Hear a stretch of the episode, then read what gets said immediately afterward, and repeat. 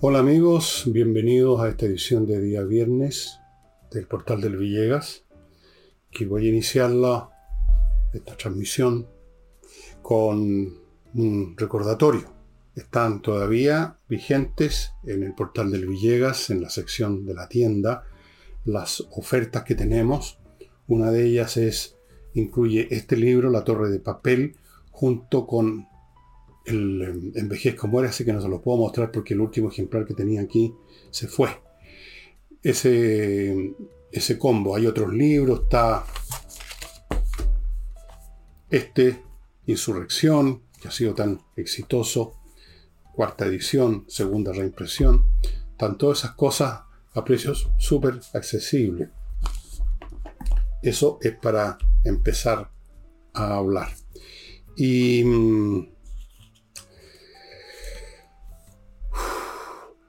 Estamos viviendo una época en que ya no nos podemos extrañar de nada, de ninguna locura, de ninguna eh, afirmación surrealista, de ninguna iniciativa absurda, porque parece que eso es lo que ahora llaman la nueva normalidad.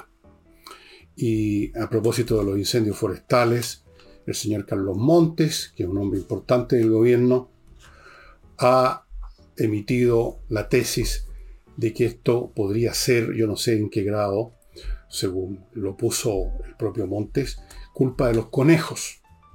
Ustedes saben, los conejos son tan maliciosos, se les enciende la cola con un fuego, salen corriendo, en la teoría de Montes, y con la cola en llamas le prenden fuego al bosque. Bien, eh, la cosa es absurda a primera vista, pero de todas maneras, como trato de ser lo más eh, preciso posible. Investigué en Google acerca de incendios provocados que podrían ser provocados por conejos. Y ahí eh, los expertos dijeron lo que cualquier persona, como yo, como usted, con sentido común, adivina, que un conejo se le puede encender la cola, pongamos por caso, pero no hay ahí material combustible suficiente como para que alcance el conejo a recorrer kilómetros encendiendo un bosque, sino que eso de inmediatamente se consumen los pelitos. Eh, si se incendia el resto del cuerpo, el animal muere a los 50 metros, alcanza a recorrer más o menos, dicen los expertos. No es como para iniciar fuegos en miles, miles de focos, como se sabe que ha ocurrido. Pero como no bastaba, aparece la explicación del cambio climático, ahora aparecieron, sacó de su chistera, no, no, me refiero a que sea un chiste, podría ser, sacó de su chistera, de su sombrero llamado chistera, un conejo como los magos de antiguo, pero yo estoy esperando luego que aparezca el ministro de Justicia, el señor Cordero, o que aparezca la señora Toá, la ministra del Interior, y nos diga que estos conejos se va a buscar a los conejos responsables y se los va a llevar a la justicia para que respondan por su crimen. Porque no pueden quedar las cosas así nomás, ¿verdad? Hay que hacer algo al respecto. Eh, claramente estos conejos son contrarrevolucionarios que buscan crearle problemas al gobierno.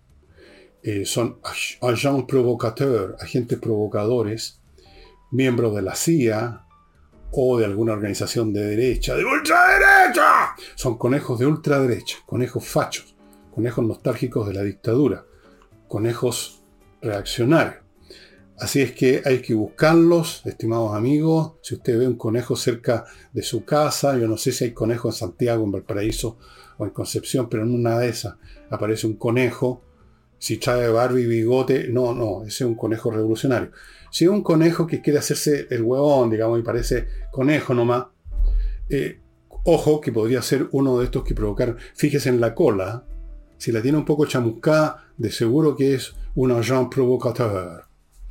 Así es que mm, yo no sé, Montes, que probablemente conejos no sabe otra cosa que la serie de monos animados que vio de cabro chico, el conejo La Suerte. ¿ah? Eh, yo, no, yo, no, yo no sé yo no sé qué decir de, más. Pero esto es un episodio, si ustedes quieren, un poquito extravagante de un proceso que creo que he mencionado de otra manera eh, y que tiene que ver con que este grupo humano que llegó al poder, formado por generaciones de jóvenes que se formaron intelectualmente viendo series de Netflix, hueveando en la internet, escuchando monsergas en el colegio, en la universidad, que el ambientalismo, que el feminismo, que el, los géneros, que la ideología de esto y lo demás allá. A eso se juntaron los viejos como montes que tienen ya por la edad, supongo que me va a pasar lo mismo en su momento, ya problemas, digamos, como dijéramos, un poco de senilidad política siquiera. No sé si en todos los campos, pero política. Se han juntado estos ancianos, podría agregar a otros también. Em, Insulsa, creo que forma parte del... Toda esta gente que fue actores de la concertación y actores, digamos, villanos. ¿ah? Porque ustedes saben, según el Frente Amplio, fue una verdadera, una verdadera traición a la patria, al pueblo, a, los compañeros pobla. Eh, la concertación fue una intriga con los poderosos, en fin, eh, ustedes saben. Claro, cuando los necesitan para hacer voto, entonces de pronto Boris, que es el capitán de este grupo de genios resplandecientes, empieza a encontrar cosas buenas en el periodo de la concertación. Pero en fin, eh, estas personas están en un proceso hace rato eh, exacerbado de huida de la realidad. Lo que no les es difícil porque en general la cultura de izquierda vive en una especie de globo, hagan cuenta que es como ese globo chino que echaron abajo los norteamericanos, flotando por encima de la realidad. Pero por supuesto se puede elevar mucho más y en ese proceso está ahora. Pero antes de entrar a explicar o a exponer lo que creo sobre esa particular, le, les les voy a contar de compreoro.com, que es una empresa donde usted puede comprar exactamente eso, oro, pero también plata, en su expresión material, los minerales, el metal precioso, no un símbolo de otra cosa. El oro y la plata en la forma de lingotes, de monedas, etc. Pureza del 99,99%, verificado, constatado, comprobado por la Universidad Católica es una excelente forma de tener parte de sus recursos en un objeto físico que usted controla virtualmente en sus manos, que como objeto usted lo puede trasladar sin mayores problemas a cualquier parte y donde sea si lo necesita lo va a poder vender porque nunca van a faltar compradores para el oro y la plata. Continúo con Mr. Wood. Si usted quiere cambiar un mueble de su casa, si le quedó chico el comedor, o o le quedó grande, quiere, se, achicó, se salió de la casa y ahora va a un departamento, necesita un comedor más pequeño, o quiere cambiar el sillón, el sofá, lo que sea. Muebles, la mueblería de Mr. Wood, o sea, el señor Madera, que es una mueblería con excelentes diseños, fabricación de gran calidad que usted puede contratar dando vueltas los muebles ahí mismo y véalo las vísceras del mueble y con maderas tratadas especialmente para que no quede ni una gota de humedad, de forma que la madera no se dilate, no se deforme y dure eternamente. Mr. Wood, entre al sitio de Mr. Wood, probablemente se va a quedar ahí y va a comprar ahí. Continúo con inviertanusa.cl, la empresa chileno-norteamericana que le facilita enormemente sus inversiones inmobiliarias en Estados Unidos porque le ofrece miles de opciones inmobiliarias que van desde comprar un departamento, una casa, un terreno, un pedazo de playa, un centro comercial que está funcionando o que no está funcionando. Hay de todas las opciones a vida y por haber. Ellos le facilitan la operación, le abren cuenta en bancos norteamericanos, le asesoran, le consiguen crédito en esos bancos, le pueden conseguir visa residencia, el paquete completo en inviertaenusa.cl. Y continúo con KM Millas, el sitio donde usted puede vender las millas que ha acumulado por sus vuelos antes que las empresas se las hagan desaparecer, estimados amigos, que es lo que ocurre de tanto en tanto. En KM Millas se las van a comprar por buena plata, lo hemos comprobado nosotros aquí en mi familia. Una de mis hijas había viajado bastante y fue y realmente sacó sus buenos billetones. Hay una huida de la verdad y de la realidad porque no la pueden tolerar, porque la realidad a cada momento entorpece sus deseos, sus fines y niega sus palabras y sus afirmaciones. Me refiero a la izquierda, a la izquierda que está en el gobierno especialmente. Es una huida de la realidad, pero al mismo tiempo es una huida imposible porque la realidad los sujeta del fondillo los pantalones, porque no son una persona común y corriente, un neurótico que simplemente se mete a la cama y no se levanta y abandona la pega y qué sé yo. Tienen que ir a la moneda, tienen que ir a los ministerios, tienen que hacer cosas. Entonces, ¿cómo huyen? Con el palabrerío, con construirse un mundo inexistente. Y yo ayer les mencioné un libro que estoy releyendo por segunda o tercera vez, que es este, el The Dark Valley, el Valle Oscuro, del señor Brendon, Pierre Brendon, donde en uno de los muchos capítulos en que se describe la situación de Europa en, en los años 30 del siglo pasado, eh, se concentra en uno de esos capítulos, en, en, varios, en realidad en Italia, en Italia y Mussolini, y ahí yo encontré cosas bastante similares a lo que vivimos en Chile, siendo el fascismo una ideología distinta al comunismo, al socialismo, al progresismo, pero había la misma falta de contacto con la realidad y el gobierno de Mussolini se pasó todo su, su, su plazo, toda su duración, viviendo con fantasías, con anuncios, con palabras, con discursos. Ustedes habrán visto alguna vez algún reel, algún video de este fanfarrón para la risa que era Mussolini, que quería reconstruir el imperio romano con una nación tan subdesarrollada como era Italia en esas épocas, sobre todo muy pobre. Y vivían en un mundo irreal, un mundo de banderola, de supuestos legionarios del imperio romano, de conquistas de nuevos imperios, con crímenes espantosos como los que cometieron en Etiopía. Eh, vivían en la irrealidad perpetua.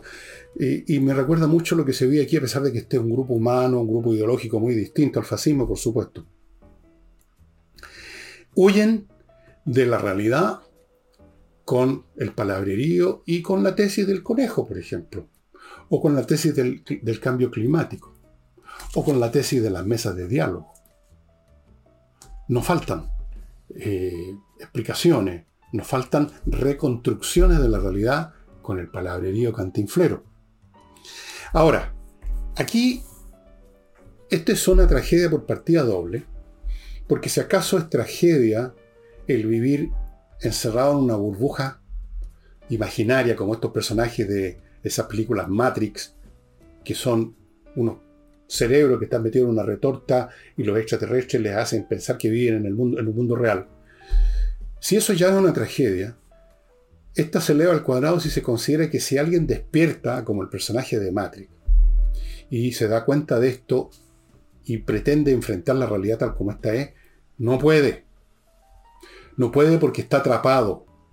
Los procesos sociales, ideológicos especialmente, una vez que se inician y generan determinadas acciones, generan determinadas visiones, determinadas pasiones, determinadas adiciones y adicciones y adhesiones, y generan un momentum psicológico y político, el que está en medio de ella no puede no puede simplemente retroceder porque le cuesta literalmente el pellejo.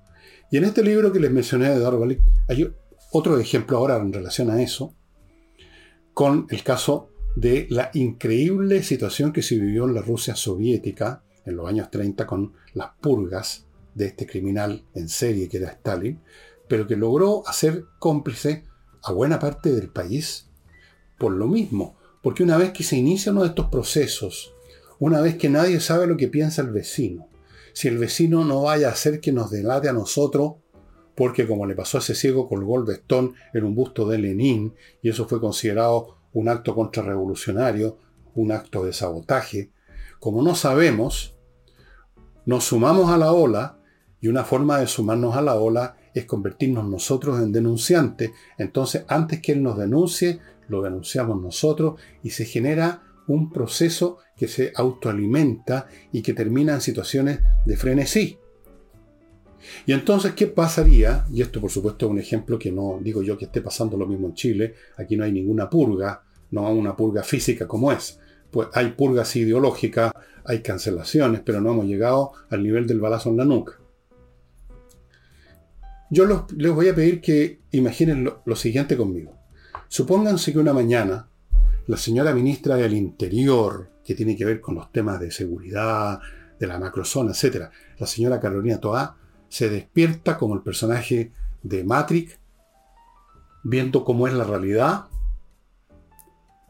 Y entonces, ¿y entonces qué? ¿Qué podría hacer? ¿Qué podría hacer? ¿Cómo podría, imagínense ustedes lo siguiente, se da cuenta de lo que está pasando en la macrozona sur, se da cuenta que tenemos ahí organizaciones terroristas que no se detienen en nada, se da cuenta que ellos no solamente iniciaron los fuegos de estos incendios forestales, sino que están detrás, por cual cosa que es evidente por lo demás, de los asesinatos, de los ataques a camioneros, de las quemas, de, de todo lo que ha habido. Entonces decide como ministra del Interior, que es hacer lo que hace un ministro del Interior de cualquier parte del mundo en situaciones normales ante una cosa como esta. Envía a las fuerzas policiales a detener a los que son responsables, conocidos por sus nombres, porque son los dirigentes que hacen declaraciones en la televisión, etc.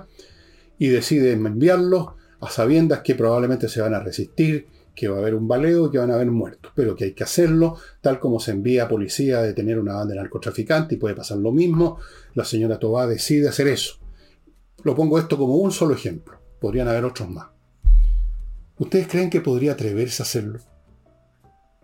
¿Qué le sucedería al minuto de hacer el telefonazo número uno para poner en acción la maquinaria del Estado para detener a la gente de la CAM, por ejemplo? ¿Podría llevarlo a cabo? ¿Obedecerían sus órdenes? ¿Qué pasaría incluso con la gente que está en la oficina al lado? ¿Qué pasaría con la señora Tobá una vez que se enteraran de lo que quiere hacer y que no le dejarían hacer? ¿Qué pasaría con el mundo en que vive? ¿Cómo la mirarían? ¿Cómo la tratarían sus correligionarios? ¿En qué terminaría la carrera política y personal de la señora Carolina Tobá si se tomara en serio su cargo y decidiera tomar acción contra los delincuentes que se han apoderado de la macrozona sur? ¿Cuántos pasos podría avanzar en esa dirección? no podría. Y aún los pocos pasos que intentara, cometería pecado mortal para respecto a su gente y se inmolaría políticamente y personalmente. Está en eso y no puede salirse. No puede salirse ninguno de ellos. Ni siquiera se pueden salir personajes como Insulsi Montes, el señor de los conejos,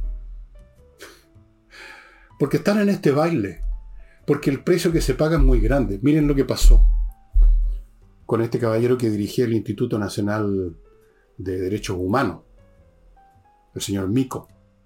El señor Mico le pidieron en un momento dado, cuando se inició la llamada estallido social, o sea, la insurrección, y le dijeron, compañero, agreguemos otra pieza más en este, a este puzzle para echar abajo el gobierno, para echar abajo el modelo. Diga usted que hay 102 hasta este momento desaparecidos. Y como eso no había ocurrido, el señor Mico se negó y le están haciendo pagar un tremendo precio por esa sola cosa. Imagínense ustedes qué pasaría con la señora ahora, con la señora Toa o cualquier otro miembro, incluye el presidente de la República, que decidiera cambiar de curso en 180 grados. Está atrapado. ¿Qué pasaba con los oficiales de la Wehrmacht en hasta los últimos días del régimen de Hitler, cuando era claro que estaban hechos derrotados, que los estaban despedazando, que había sido bombardeada toda Alemania, que los ejércitos aliados estaban a las puertas de Berlín, seguían obedeciendo porque estaban ahí atrapados por esa dinámica y, en esa, y esa dinámica atrapa no simplemente porque uno desee seguir en ella, muchos quieren salirse, pero no pueden porque tienen miedo de las consecuencias. Hasta el último día, a propósito de Hitler, en el régimen nazi, a gente que no quería colaborar con la defensa de Berlín, se la colgaba, se la linchaba de un poste y le ponían un letrero. Ustedes pueden ver fotos que decía se le ha cuelgado, se le ha justiciado por ser un traidor, por ser un desertor, etc. Hasta el final. Están todos ellos atrapados. Y uno se pregunta lo siguiente, pero esa pregunta me la voy a hacer después que atienda el siguiente bloque, estimados amigos, que lo inicio con Edisur, que es una editorial, como ustedes saben, nacional, que edita montones de libros muy interesantes de autores importantes y también de autores nacionales como los autores, porque son varios, de este libro, en la Estela de Prat, donde están aquí los diarios, los escritos de un montón de oficiales de la Marina o del Ejército, de la Fuerza Armada en general, que estuvieron en distintas situaciones en esos días en que casi entramos en guerra con Argentina. Beagle 78. Súper interesante ver lo que hicieron, lo que pensaban, lo que vivieron, lo que experimentaron, un teniente acá, un capitán por allá, un fogonero de uno, no sé si se pueden llamar fogonero, de una de las naves de la escuadra, etc. Esa es una opción. Y tienen esta otra, que se la he demostrado no pocas veces, esta historia de Chile, de el resumen que hizo Castedo de la historia de Encina, en un montón de fascículos, que son unos librillos delgados, con muchas ilustraciones que lo hacen especialmente interesante. Yo me lo estoy mamando. Sirve de repaso a la historia de Chile, un repaso súper entretenido. Esto en Edisur. Recuerden que tiene su local físico en compañía 1025. Continúo con Duemint, una plataforma que transformó completamente, una plataforma digital obviamente, la manera en que las empresas pueden gestionar sus procesos de cobranza. Tan importante, ¿no? Es una plataforma en línea. Entrega un montón de herramientas. El objetivo es optimizar el flujo de dinero desde sus clientes hacia su caja registradora para que paguen a tiempo, cosa que muchos no hacen. Fíjese que este sistema ha sido comprobado porque están más de 700 empresas, 700, mejora hasta un 70% la efectividad de los pagos. Qué importante es eso. Yo conozco, usted debe conocer gente que tenía un negocio que falló porque no era capaz de hacer pagar a los clientes. Pasa mucho en los restaurantes. Amigos, Due Mint. Continúo con KM Ticket, el outlet de sus pasajes aéreos. Usted quiere no complicarse la vida, sino que facilitársela cuando va a viajar. No se meta a, este laberinto que es la internet. Simplemente vaya a www.kmticket.cl y recuerde que puede pagar sin interés un montón de cuotas y en todo caso, la mejor atención, las mejores opciones, siga a KM Ticket en Instagram y participe del sorteo de un pasaje a Río de Janeiro. Actualiza tu reglamento finalmente.cl, finalmente este bloque. Una cosa absolutamente obligatoria, el reglamento de edificios, de condominio, que hace rato que habría que haberlo cambiado si usted tiene responsabilidad en esa materia, porque cambió la ley hace muchos meses, yo diría que más de un año, y hay que cambiar el reglamento, ponerlo, ponerlo en armonía con la nueva ley, porque si no puede tener problemas. Actualiza tu reglamento.cl es un grupo de profesionales que se encuentran en ese sitio que hacen ese trabajo a la perfección. No olvide que esto es obligatorio.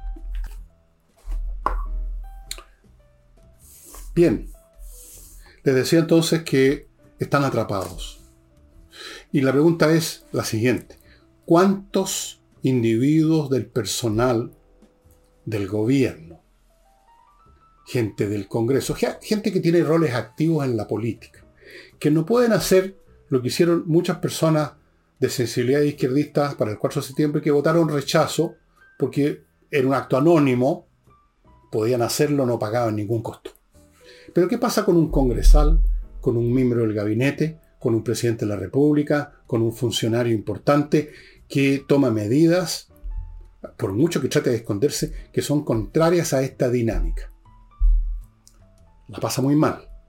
Y por lo tanto la pregunta es, ¿cuántos de estas personas que están en esas posiciones no quisieran precisamente salirse y no se atreven a intentarlo siquiera? O en otras palabras, ¿cuántos de los que están obsesionados con las transformaciones profundas, a los cuales no les ha hecho mella la derrota del 4 de septiembre. ¿Cuántos de ellos son realmente creyentes convencidos? ¿Cuántos son verdaderamente feligreses? ¿Cuántos son apóstoles de la revolución? ¿Cuántos siguen siendo creyentes? ¿Y cuántos están desilusionados? ¿Cuántos quisieran que las cosas se hicieran de otra manera? ¿Cuántos quisieran desembarcarse de este avión que ya va cayendo en llamas? Muchos. Yo creo que muchos. Pero están atrapados como esos generales, como esos coroneles de la Wehrmacht que hasta el último día escuchaban las órdenes del Hitler, hasta minutos antes que se metiera un balazo. Una interesante pregunta. Yo no sé el número de gente que se quisiera salir o si no salirse porque pierden la pega y generalmente en las izquierdas no hay gente que le vaya bien en el mundo privado, no, no, son, no tienen las competencias necesarias, así que tienen que vivir en función de puestos públicos. Pero ¿cuántos quisieran que hubiera una revelación, que hubiera un, una, no sé, una, un cambio? Y entonces ellos pudieran hacer sus pegas ahora sintiendo que nos están haciendo estupideces, que nos están hundiendo el país, que nos están apoyando como en la foto en que aparece monte, hablando de los conejos, y en las personas que están detrás, en una o dos que no voy a nombrar, se, se vislumbra una risa apenas contenida. ¿Cuántos? ¿Cuántos creen ustedes que son? ¿Los arrepentidos? ¿Cuántos son los que quisieran cambiar el rumbo? No sé, pero de, sí sé que de todos esos que quisieran cambiar el rumbo, ninguno se va a atrever, ninguno lo va a siquiera intentar. Son, es imposible, literalmente. Están atrapados. Están completamente atrapados en esta dinámica. No pueden salir. Son como los pasajeros de un avión que está cayendo y van a morir todos, pero no se pueden salir, no se pueden ir. Están ahí gritando, abrazándose, sabiendo que van a morir, no pueden salirse. Eso es. Ayer mencioné a propósito, como uno de los temas que toqué, el hecho de que la fuerza de las cosas obliga a este gobierno a hacer lo contrario de lo que hubiera querido, lo contrario de lo, que, de lo que proclamó, de lo que predicó, de lo que son sus principios, pero que la fuerza de las cosas, la lógica de la realidad los obliga y tratan de camuflar esta, esta, derrota ante la fuerza de la realidad con palabrería. Y a propósito de eso, miren qué curioso, se ha prorrogado por décima vez, creo, o quincuagésima, no sé, el estado de excepción en la macrozona sur con una votación masiva. ¿En dónde? En la Cámara de Diputados, que es donde se concentra un altísimo número de estos genios deslumbrantes que son los progresistas. La fuerza de las cosas. ¿Qué cosas? La situación que se vive ahí, la, el punto, la, la, actitud, la postura de los que viven ahí, la actitud y postura de todos los chilenos respecto a lo que se vive ahí. Y mal que mal los políticos viven de las audiencias, de los públicos, de los votantes la fuerza de las cosas lo ha obligado a eso. Otra, otro ejemplo de lo mismo, el PPP, el PP11, ¿cómo se llama? PPDD11 o algo así, el tratado comercial, también adversario, era algo monstruoso, se va a abrir abajo el país, nos están explotando las grandes empresas, ¡Ah! una montonera de estupideces indescriptibles, pero que tenían mucha fuerza. Se aprobó, se aprobó el tratado y como comenté ayer, la canciller empezó a hablar ahora, cambió completamente el tono y la felicito que por lo menos tuvo el gramo de inteligencia extra para darse vuelta la chaqueta a tiempo. Habla ahora de los beneficios del tratado. Y ahora el tema del despliegue de los militares en la frontera norte para evitar las situaciones que se están viviendo, teóricamente para evitar otro acto más que va contra los principios de la izquierda. Usar militares para cualquier cosa para ellos es tabú es pecado mortal, es inaceptable. Y ellos ahí, desplegando y tratando de, para que vean ustedes que no me he equivocado mucho, de disfrazar y camuflar este hecho que una vez más les impone la fuerza de las cosas, que es el hecho absolutamente inaceptable, intolerable ya por, no solo por los nortinos, sino que por todo el país, de la entrada masiva de gente, entre las cuales vienen muchos delincuentes. Ese es un hecho real que impone una reacción como la que se está haciendo.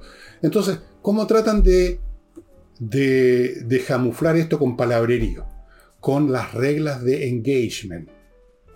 La, la forma como se tienen que comportar los militares cuando ven llegar unos tipos caminando hacia Chile. Entonces una lista de puntos, una especie de decálogo, una especie de los diez mandamientos. Primero tienen que conversar. Primero tienen que preguntar quién es usted. Después, si se ponen camote, tienen que, no sé, tienen que dispararles con una pistola de agua. Después, si siguen jodiendo y se ponen agresivos, entonces pueden usar esta otra cosa y así. Y al final de una larga sarta de condicionamientos, se supone que podrían usar sus armas de servicio. Todo lo cual es chacharacha, estimados amigos, porque ustedes comprenderán que el día, que, el día de mañana en que militares que están en, una, en un punto de la frontera se vean enfrentados por tipos agresivos, no, no, no creo que vayan a empezar a consultar el manual de cortapalos de la señora del genio del Ministerio del Interior para ver a ver qué punto toca ahora. Chicos, desenfunden la pistola de agua, cárguenla con agua, pero ojo, es un agua, agua, agua mineral, no vayan a poner cualquier agua, no vayan a poner pipí, agua, porque si no estamos atropellando los derechos humanos. Eh, después, a ver, ¿qué podemos hacer? No, no va a suceder eso. No va a suceder eso. Si se ponen agresivos, yo creo que no van a pasar muchos puntos del manual antes que aparezcan las armas de fuego. Y esa es la realidad, porque resulta que esos inmigrantes vienen manejados, vienen pastoreados por criminales, por delincuentes armados. Entonces, inevitablemente situaciones como esas se van a presentar y todo este palabrerío de esta especie de código, de reglas de, de enfrentamiento, reglas de comportamiento con esta gente que viene llegando, van a quedar en el papel, van a quedar en el discurso, como quedó el discurso sobre los estados de excepción, como quedó el discurso sobre el PPD-11, como quedó el discurso sobre todas estas cosas. Todos los discursos izquierdosos se están convirtiendo en eso. Se van dando toda la vuelta y quedan limitados a hacer discursos. Permítanme ahora, antes de continuar, recordarles lifebalancechile.com, una empresa que es la única que tiene una serie de equipamientos que le permiten llegar a su casa y medir todas las variables importantes de su estructura física, de su cuerpo, el peso, la densidad de grasa, etcétera, millones de cosas, yo no conozco esos temas, ellos tienen un equipamiento que nadie más lo tiene, en su casa cómodamente, hablan con usted, averiguan todo. Y después de toda esa investigación seria, recién entonces preparan para usted una guía de alimentación total y completamente personalizada. Eso es lo que corresponde y no simplemente asumir la nueva y de moda dieta que apareció en la revista XYZ. Amigos, lifebalancechile.com. Continúo con notariospress.cl, el sitio donde usted entra y lleva a cabo todos sus trámites eh, de notariales con una facilidad tremenda. Tiene, que llenar los datos que le piden en, el sitio notariospress.cl, despacha, ellos procesan el asunto y luego usted simplemente tiene que ir unos minutos a retirar el papel. notariospress.cl. Continúo con Eudora Vinos, pero a ver. Yo sé que se las mostré hace tiempo, pero estoy recién poniéndome a régimen ahora con esta nueva temporada y no he visto las nuevas botellas que tengo. Así que les voy a mostrar esta botella antigua, Divino, que es un vino divino, de que podría ser uno de los que usted recibiera en un paquete de dos o en un paquete de tres, en una bolsa, si se hace miembro del club Eudora Vino y una vez al mes recibe una bolsa con dos botellas o con tres de este vino o de otro vino, de un tinto, de dos tintos, de un tinto y un blanco, dos blancos, lo que sea, siempre distintos, siempre marcas vinos de excepción. Estos son vinos de excepción. Imagínense que este que tengo en mis manos es cosecha 2019, o sea, está pero a la perfección para tomárselo. Yo tenía pensado tomármelo en algún momento de mis vacaciones, pero se me fue. en medio del desorden que tengo aquí, que no, solo, no sale en cámara, simplemente se me perdió la botella. Pero háganse socios, amigos, y una vez al mes dense el, el gusto de tomar un vino no bueno o muy bueno, sino que excepcional. Eudora Vinos. Continúo con Hey, el corredor inmobiliario más rápido de Chile, lo que se necesita ahora para vender, que, la cosa no es fácil. Él sabe cómo hacerlo, lo hace súper bien. Continúo con espacioajedrez.com que está anunciando que se abrieron las inscripciones para los cursos que empiezan en abril. Cinco niveles para todos los tipos de jugadores que puedan haber, es por supuesto para todas las edades, sexo, etc. Usted puede ser un jugador experimentado, un jugador de nivel de experto, incluso como vuestro servidor, cree él, pero me falta mucho para llegar más arriba, o puede ser un patzer, como dicen los ejercicistas, un tipo que apenas sabemos en las piezas, da lo mismo, del nivel que sea, hay un curso para que mejore su juego, y los cursos son así, en directo vía Zoom una vez a la semana, a las seis y media los niños, a las 8 de la noche los adultos, seis cuotas sin interés de precios que ya son bajos y además descuentos a grupos familiares. Si usted se mete usted, su hijo, su nieto, su sobrino, van a haber descuentos. Continúo con González y compañía. Si usted tiene un problema legal penal, penal dije, o sea, algo que está contemplado, un delito que está contemplado en el Código Penal. Usted mató a alguien o lo acusan de haber matado o usted va a acusar o un robo, cualquier situación penal.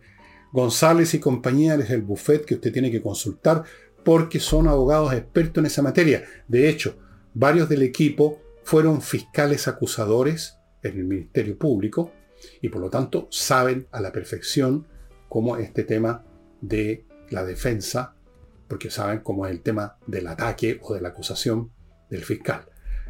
Es González y compañía, estimados amigos, para quienes son víctimas de un delito, o para quienes han sido acusados falsamente de un delito, o para quienes quieren acusar a alguien de algún delito, una estafa, una cosa así, cosas penales. González y compañía, ahí están los datos.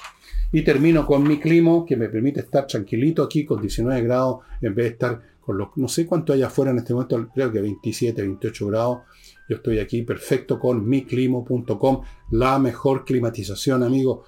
Cuando venga el invierno y haya frío, el mismo aparato que ahora le está refrescando lo va a calentar. El mismo aparato con el mismo filtro de aire, con todas las ventajas, control remoto, funciona con electricidad, no hay humo, no hay peligro, no hay malos olores. Perfecto, por eso han ganado premios internacionales. Y mm, Termino el programa, amigos, recomendándoles un libro que creo que también se los mostré hace un tiempo atrás, eh, pero se los muestro de nuevo porque es uno de los que releí, o, que empecé a releer, más bien no lo he alcanzado a terminar, no he alcanzado a terminar esta relectura, lo tengo, ahí va en un poquito más de la mitad, The Pressures of the Imagination, que tiene que ver con el desarrollo del mundo de la literatura, de las ediciones, de la música, del teatro, de las bellas artes, o sea, de los placeres de la imaginación, como llamó una persona de esa época, en la Inglaterra del siglo XVIII. Algunos de ustedes dirán, ¿y qué me podría importar? Es muy interesante, per se, pero además porque como en todo estudio histórico, cuando uno lo lee con la mente alerta y no simplemente así papando mosca, papando mosca, uno aprende muchas cosas que son, por así decirlo, regularidades que se dan en toda época. ¿Cómo se desarrollan las actividades literarias? Así aparecen de la noche a la mañana los escritores, de la noche a la mañana tienen un público lector, editores que les publican sus libros. ¿Cómo se forma el, mercado para los literatos? ¿Qué tipo de mercados son esos? ¿Cuáles son los temas que se empiezan a desarrollar? ¿Cómo empiezan los escritores a encontrar editores interesados? Estos editores, ¿cómo se las arreglan para imprimir, para publicar? ¿Con qué problemas legales se encuentran o pueden encontrarse? Mil cosas. Lo mismo con la pintura uno piensa en la pintura imagina inmediatamente un pintor en, su taller simplemente pintando y llega alguien a comprarle. No es así. Los gustos, las modas, las academias, qué es lo dónde se puede exhibir, cuáles son el rango, el estatuto social que se le da al pintor en distintas épocas. Ustedes van a ver esa, esa trayectoria, cómo pasaron a niveles cada vez más altos de respetabilidad los pintores en la época del siglo XVIII en Inglaterra qué clase de pinturas se compraban al principio, dónde se veían las pinturas. No había museos o, galerías de exposición como ahora, en un momento dado. Las pinturas las compraban los ricos, los tenían en, sus palacetes. La gente no tenía idea. Todas esas cosas las van ustedes aprendiendo. ¿Cómo fue que presentó sus obras, sus famosas sinfonías, las sinfonías Londres, en Londres, Joseph Haydn? ¿Cómo era el mundo de la música en el siglo XVIII? ¿Cómo se desarrolló? ¿Quién construyó los teatros? cómo se formaron los músicos, los músicos de la orquesta que tocan la música. Los justos, qué es lo que cantaban, tocaban y oían los ingleses de 1740. ¿Cómo fue que en un momento dado se empieza a escuchar a Händel y se convierte en el gran músico nacional siendo un alemán? Todas esas cosas en los placeres de la imaginación. Verdaderamente es un placer. Esto es una verdadera torta de novio, todo el material interesantísimo. ¿Para qué les digo la cantidad de personajes que circulan en este libro? Todos interesantes, pintores, músicos, escritores, Samuel Johnson, ese gran tipo del siglo XVIII. En fin, súper entretenido, estimados amigos. Y con eso termino el programa de hoy. Mañana sábado espero hacer un tema cultural relacionado con, como les dije ayer, las burocracias. ¿Qué son? Porque no bastan los clichés habituales, que la burocracia aquí, que la burocracia allá. Analizar dónde emergen, cómo emergen, por qué surgen, cómo se desarrollan, por qué son, suelen ser lo que son, en vez de ser otra cosa, lo que se espera de ellas, cuál es la diferencia entre las burocracias privadas y públicas, distintos tipos de burocracia, cuáles son más politizadas que otras, cuáles eh, tienen burócratas políticos o tienen verdaderamente servidores públicos. Todo eso yo creo que es bastante interesante porque vivimos en una época, vivimos en un país donde hay una clase gobernante en este momento que cree profundamente con una gran devoción en el Estado. Y el Estado no es más que una máquina de burocracias. Haciendo, siguiendo los lineamientos de los que están más arriba, en la burocracia más alta de todas, en el Ejecutivo. Y eso sería todo por hoy, estimados amigos. Espero que no haya muchos problemas técnicos que estamos teniendo de nuevo. Y nos estaremos viendo mañana entonces. Chao.